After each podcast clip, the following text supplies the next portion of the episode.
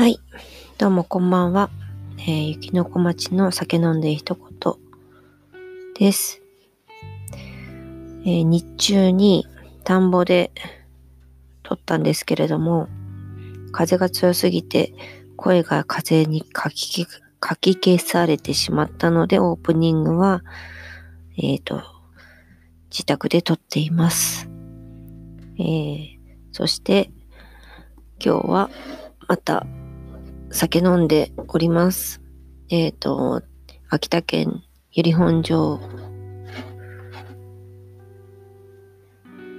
あ、そうですね。由利本荘市の天寿さんの、えー、メゴドっていう、えー、め、えー、っと、品名です。これは、あの、いつも買うカズノの関小一商店さんで今日買いました。っていうのを飲んで、えー、今オープニングを撮っております。それでは、本日の、えー、本日日中に撮った、えー、ものをお聞きください。どうぞ。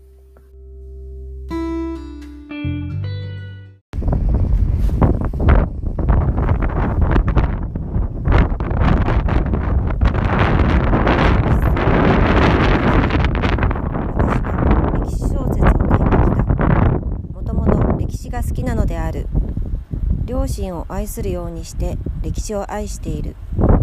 歴史とは何でしょう？と聞かれる時それは大きな世界です。かつて存在した何億という人生がそこに詰め込まれている世界なのです。と答えることにしている。この世にたくさんの素晴らしい友人がいる。歴史の中にもいる。そこにはこの世では求めがたいほど素晴らしい人たちがいる私のを励ましたり慰めたりしてくれているのであるだから私は少なくとも2000年以上の時の中生きるようなものだと思っている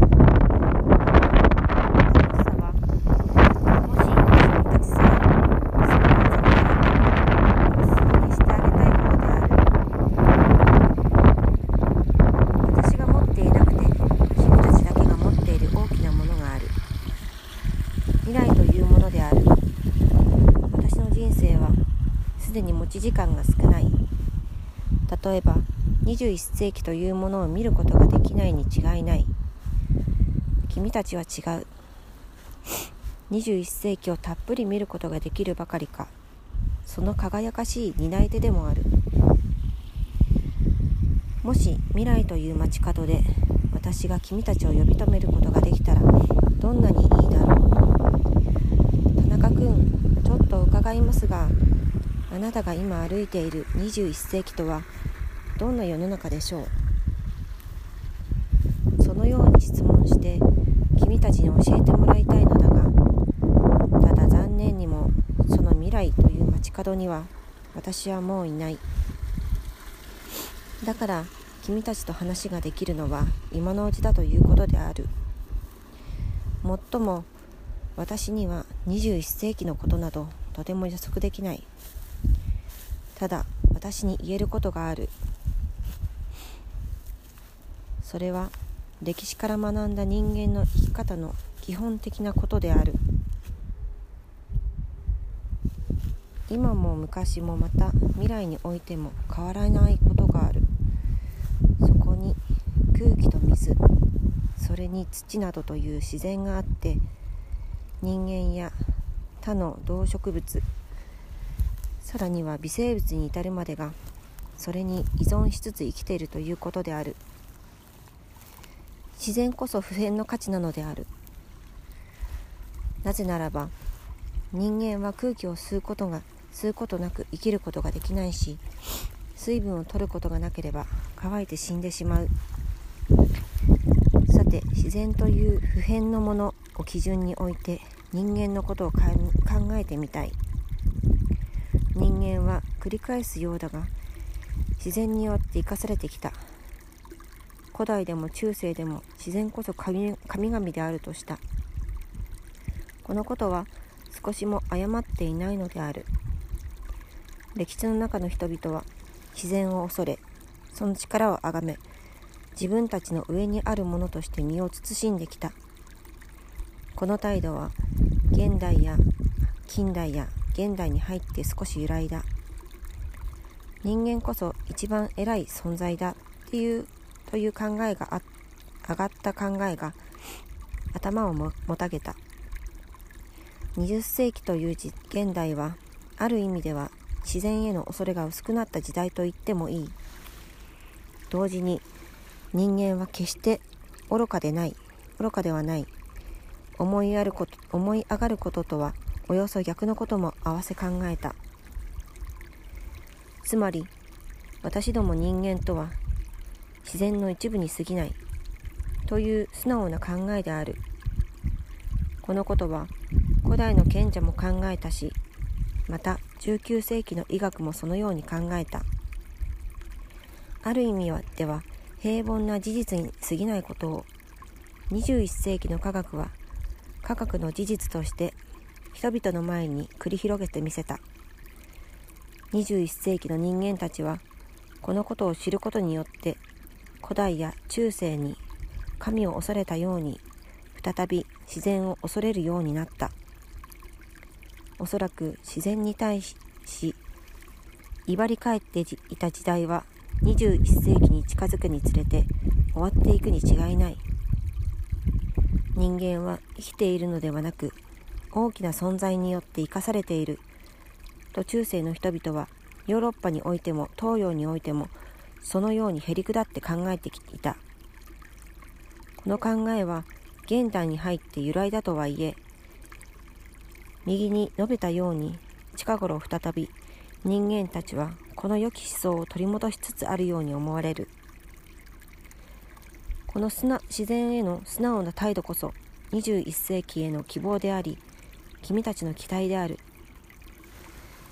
そういう素直さを君たちが持ちその気分を世の中に広めてほしいのである。そうなれば21世紀の人間はより一層自然を尊敬することになるだろう。そして自然の一部である人間同士についても全盛期にも増して尊敬し合うようになるに違いない。そのようになることが君たちへの私の期待でもある。さて君たち自身のことである。君たちはいつの時代でもそうであったように自己を確立せねばならない。自分に厳しく相手には優しくという自己をそして素直で賢い自己を。21世紀においては特にそのことが重要である。21世紀においては科学と技術がもっと発達するだろう。科学技術が洪水のように人間を飲み込んでしまってはならない。川の水を正しく流すように君たちのしっかりとした自己が科学と技術を支配しより良い方向に持っていってほしいのである。右において私は自己ということをしきりに言った。自己といっても自己中心に陥ってはならない。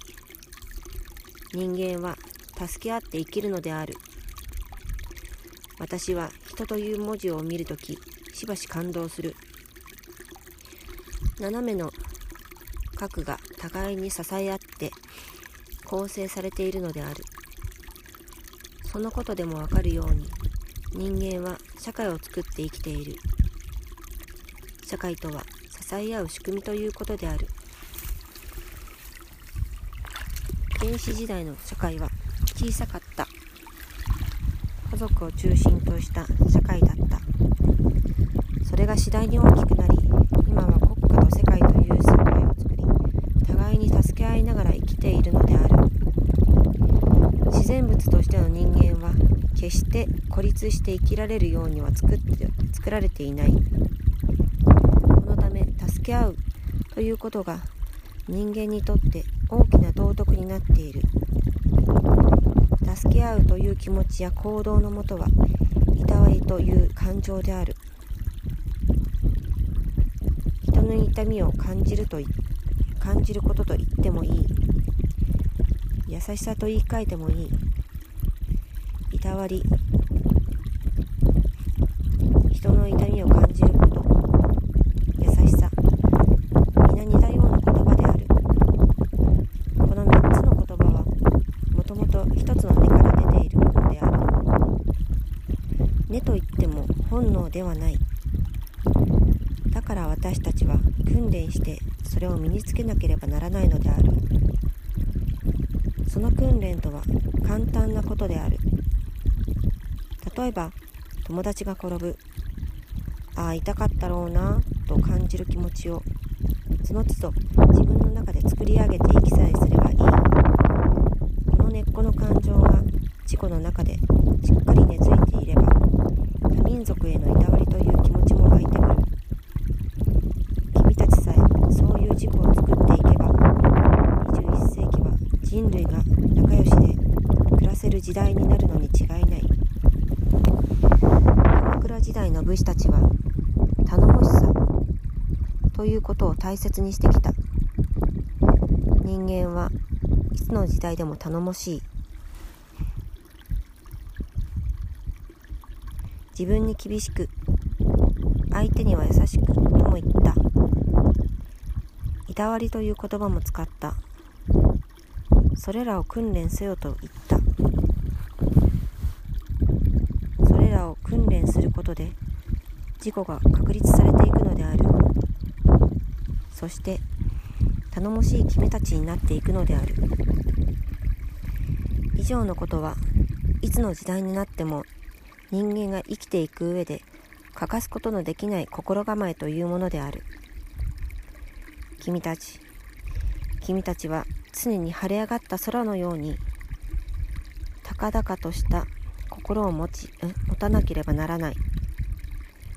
同時にずっしりとしたたくましい足取りで大地を踏みしめつつ歩かねばならない。